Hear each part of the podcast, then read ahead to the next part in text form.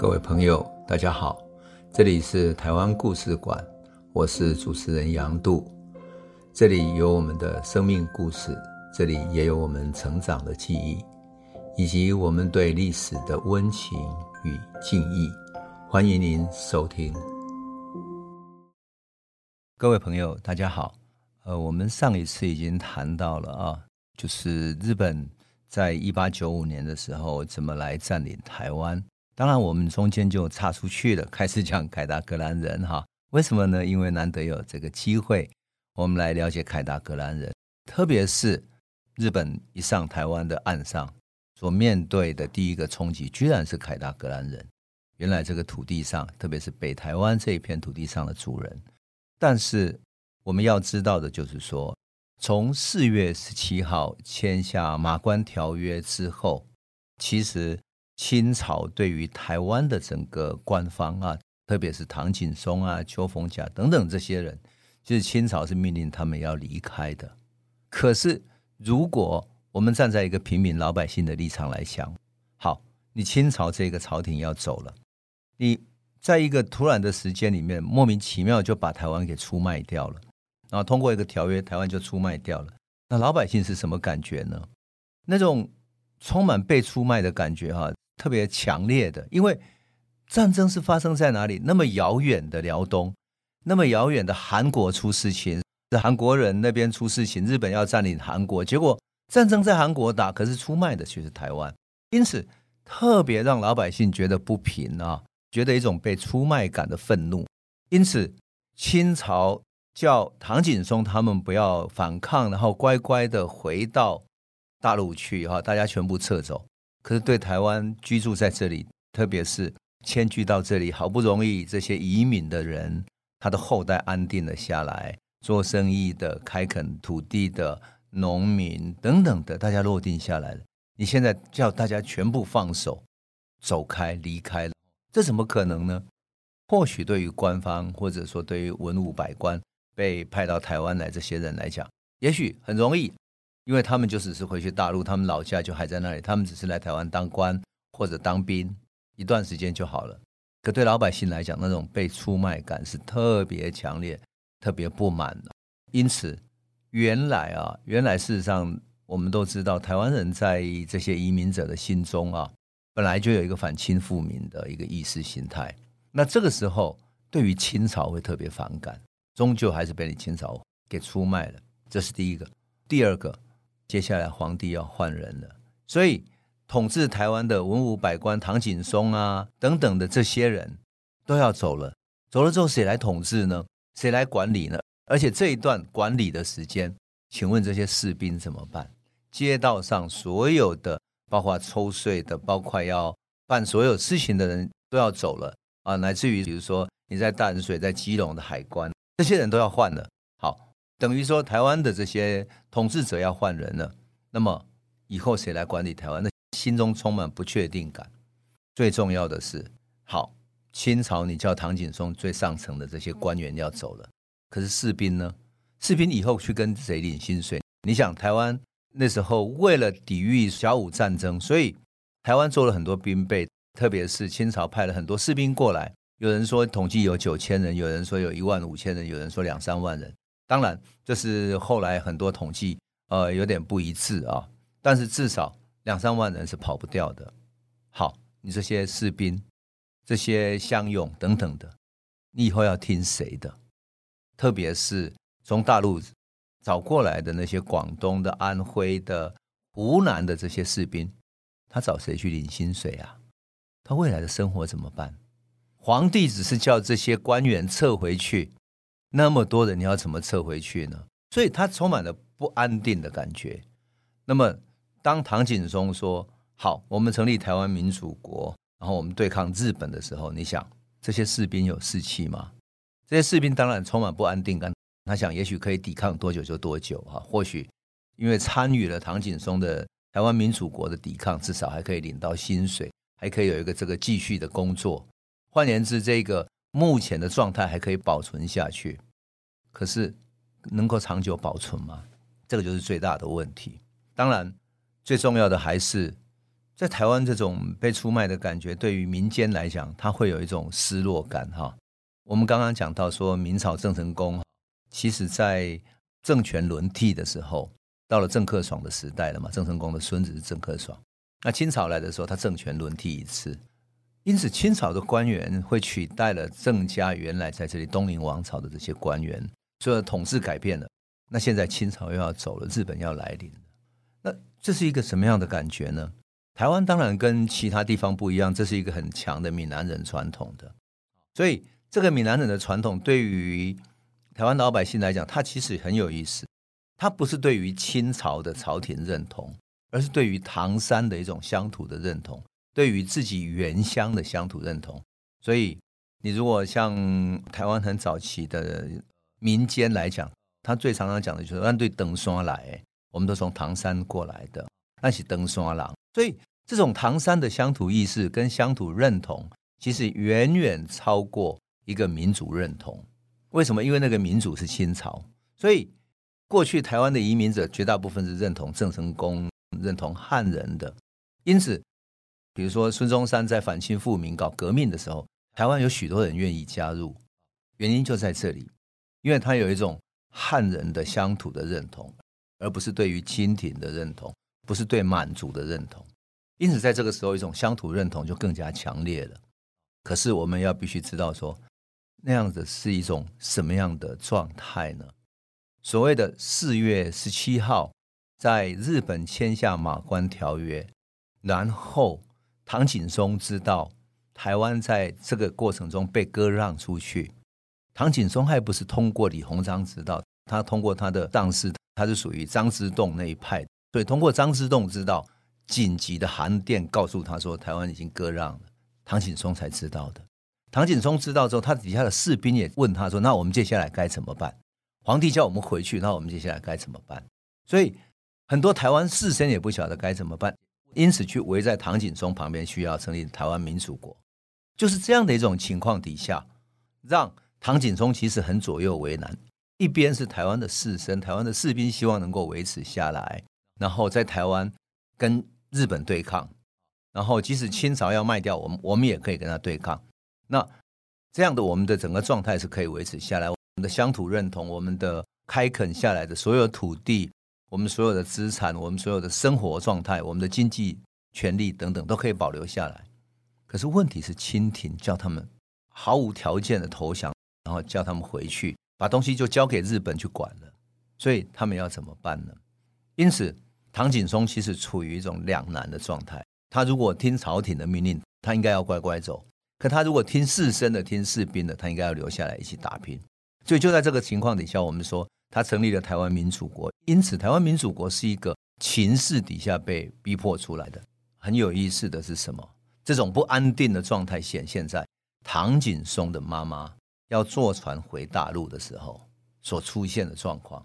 四月十七号不就？马关条约签订嘛，到了四月二十二号的时候，唐景崧接到清廷的命令之后，他觉得他如果留下来台湾打拼的话，他家人要先走，所以他打算把他年纪比较大的母亲先送走。结果他母亲收拾好行李要去坐船回大陆，结果一走出他家门的时候，哎，想不到在港口那边被士兵给拦下来了，被清朝自己的士兵给拦下来说，你不许走。你不许带着那些行李，带着那些属下、那些服侍的那些人员啊、哦，等等，你不许带他们走。哇，那怎么办呢？结果这个士兵就说：“因为你必须留下来跟我们打拼，你如果走了，意思就唐景崧你准备落跑了嘛，就是你流亡了嘛。那怎么办呢？”结果唐景崧就派他的卫兵要保护他妈妈，想不到士兵和卫兵双方发生冲突，两边就开始打起仗来。打完了之后，唐景崧妈妈的行李被抢了。最后呢，他的妈妈付出了一笔钱给那些士兵，等于是过路费一样的，付完的时候才上了船走掉的。你就可以想见，当时的不安定状态是连唐景松都无法控制的，这些士兵也是他无法控制的。因此，我们说，在这整个状态底下，台湾很多士绅、官商、家族，很多人，特别是在大陆原来过来开垦的那些大家族、做生意的家族等等。也想要逃离台湾啊！很有趣的是，这些人想要离开港口，都要付给士兵一笔这种过路费，好像是你如果逃离开这里，你要先付了这样的费用，你才能走，因为我们要留下来打拼的。接下来我们会怎么样？不知道。所以你要想走，你就要付这种过路费，这样你可以想见，在当时的台湾，民心是多么不安定，生命是多么充满不安全感。还有呢，一些不甘心的家族，不甘心就这样离开的家族，想留下来打拼的家族，慢慢想要团结起来，团结相拥，团结各些各地的想要反抗的人，你就可以想见了，是这样的一个台湾的情况。因此，当台湾民主国成立，我们上次讲说它是一个十日政权，对不对？你就可以想见，台湾民主国成立的时候是多么一种不得已前后夹攻的为难情况底下所成立起来的。那台湾当时还做了一个事情是比较特别的，什么事呢？因为清廷既然无力来帮助台湾嘛，那可不可能台湾自己跟这些列强来互相交涉呢？因为四月十七号签完条约之后，四月二十三号左右，俄国、英国、德国，他们就开始关心辽东半岛的事情了，而且要求日本必须就割让辽东半岛这件事情，重新跟这些列强来谈判，并不是你日本说了就算。换言之，这些列强开始干涉清廷跟日本所签下的马关条约，他们干涉马关条约的内容。那因此，对台湾这些唐景崧或者这些地方士绅来讲，有没有可能我们请列强也来干涉，跟辽东半岛一样，台湾不要被割让呢？可惜的是，对俄国来讲，他关心的是东北，就是陆地的那一场战争；对英国来讲，他关心的是在辽东半岛的那场战争里面，特别是英国跟日本的贸易一直做得很好，英国一直在日本有商馆，特别是呢。日本又派了许多人到英国去留学，所以英日之间的关系是比较密切的。那德国呢？德国只关心辽东半岛，因为辽东半岛就像我们现在所知道的，在青岛那边啊、烟台那边有许多德国的领事、德国的商社在那里做生意。那法国呢？法国刚刚打完侵华战争的时候，他很关心广东那边，特别是他在越南是他的殖民地，越南又跟广东、广西那边是接壤，所以。他最关心的是广东、广西那边的，因此他根本不关心台湾。虽然有一度法国曾经跟唐景崧说：“啊，我们你们如果成立民主国，我们可以来帮你。”但是事实上，法国讲完就走了，他根本没有真正来出力气的。因此，台湾这边的这个唐景崧以及其他人就想说：“那有没有可能我们用条件交换的呢？”所以，曾经唐景崧或者派出的这几个团队里面，想要跟。这些列强谈什么？想要出售台湾的矿产权，这些矿产权包括什么？樟脑、煤矿、茶、糖等等的，用这些专利去跟英国谈，说英国，如果你愿意来帮我们跟日本打，帮我们跟日本谈判，不要变成日本的殖民地的话，那么我们可以给你樟脑、煤矿等等的这些特许的采矿权、特殊的利益。可是没有用，英国没有，德国也不敢，没有人有兴趣来。台湾的利益终究没有大到像辽东、像广东、广西那么大，所以整个这样的一种政治上的交易就办不成。就这样子，整个台湾其实是处于乱纷纷的。因此，我们上次曾经讲过，六月四号日军攻占狮球岭之后，有人跑来跟唐景崧讲说：“哎，现在我们前面战争失败了。”你可不可以直接出面哈，去带领战争，或许士气会大振，我们还可以抵挡日本。可想不到唐景崧回过头换上衣服就走了。那走了之后，他叫家里人偷偷收拾东西。那到了六月五号，他就趁机离开他的官邸。最后六月六号，他搭上了德国人的船走了。大家都想象不到，我相信您也一定想象不到，是清廷的士兵看到唐景崧走了。居然进去抢他的家，为什么？他说：“因为你走了，我们领不到薪水，所以我们必须抢你的东西来抵用我们的薪水。”就这样去抢。你想啊，台湾巡抚唐景崧的家都可以被抢了，那些士兵都可以公然去抢他的长官的家里的，你就可以想见台北市的治安有多乱了。当然，这些士兵也想要抢一些钱，存一点钱，好买船票要回大陆去，或者想要走掉了。或者他要找自己的出路，不管怎么样，你就可以想见这种是多么乱的一个时代。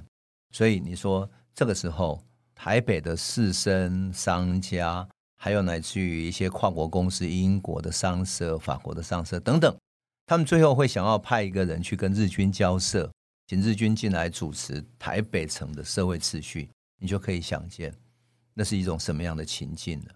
也不难想见他们为什么这么干。这个事情使我想起明朝到了末年，有没有？流寇李自成攻进了北京之后，他开始大劫掠、大焚杀，到处奸淫掳掠，这样北京城一片混乱，很多人被抢、被杀的。所以最后那个明朝的官员会请清兵入关来打这个李自成，你就可以想见原因在哪里。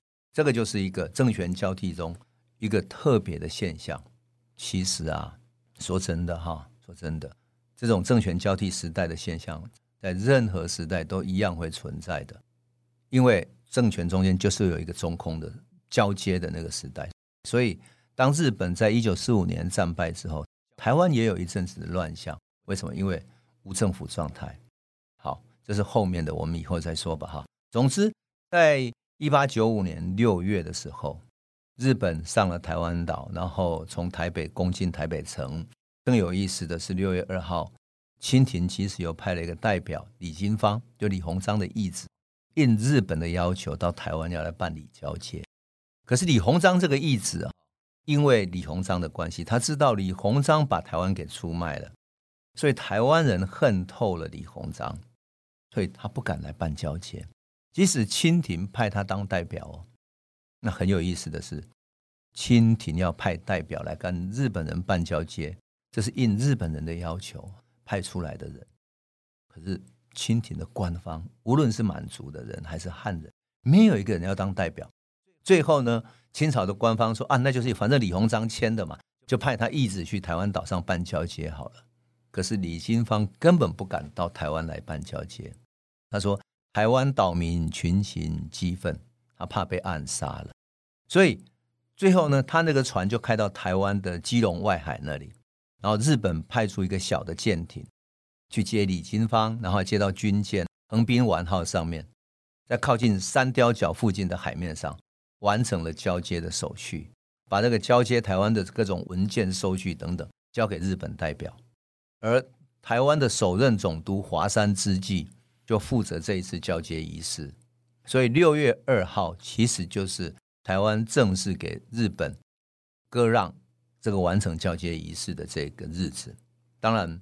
所有的民主国的一切反抗等等，在唐景松走了之后，整个就结束了哈。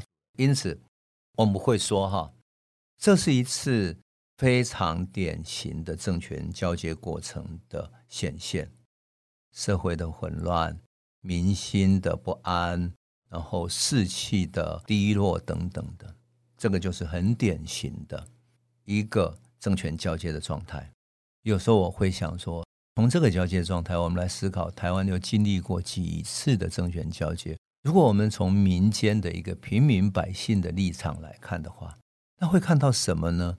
会看到自己未来的不确定，看到自己财产的不稳定，看到社会的不安，看到政治上层的不断轮替。因此，台湾内在是一个什么样的意思呢？所以我们会说，台湾人内心里面有一种悲情。原因也是在这里。好，那我们今天先讲到这里。我特别讲这一段，是因为这段历史其实我们上次讲过，可是我特别想讲的是这种政权轮替过程中一个平民百姓怎么去看待所有这些事情的一种心境。我想这是我们很值得去更深入了解的民心和民情。我们今天先讲到这里，谢谢你。这里是台湾故事馆 Podcast。我们每周一、周五会固定更新新的台湾故事，请随时关注台湾故事馆粉丝页，按赞并分享。最后，我们工商放送一下：若你对本节目有兴趣，可以购买纸本的《有温度的台湾史》，更方便您阅读。本节目由中华文化永续发展基金会制作，廉振东文教基金会赞助。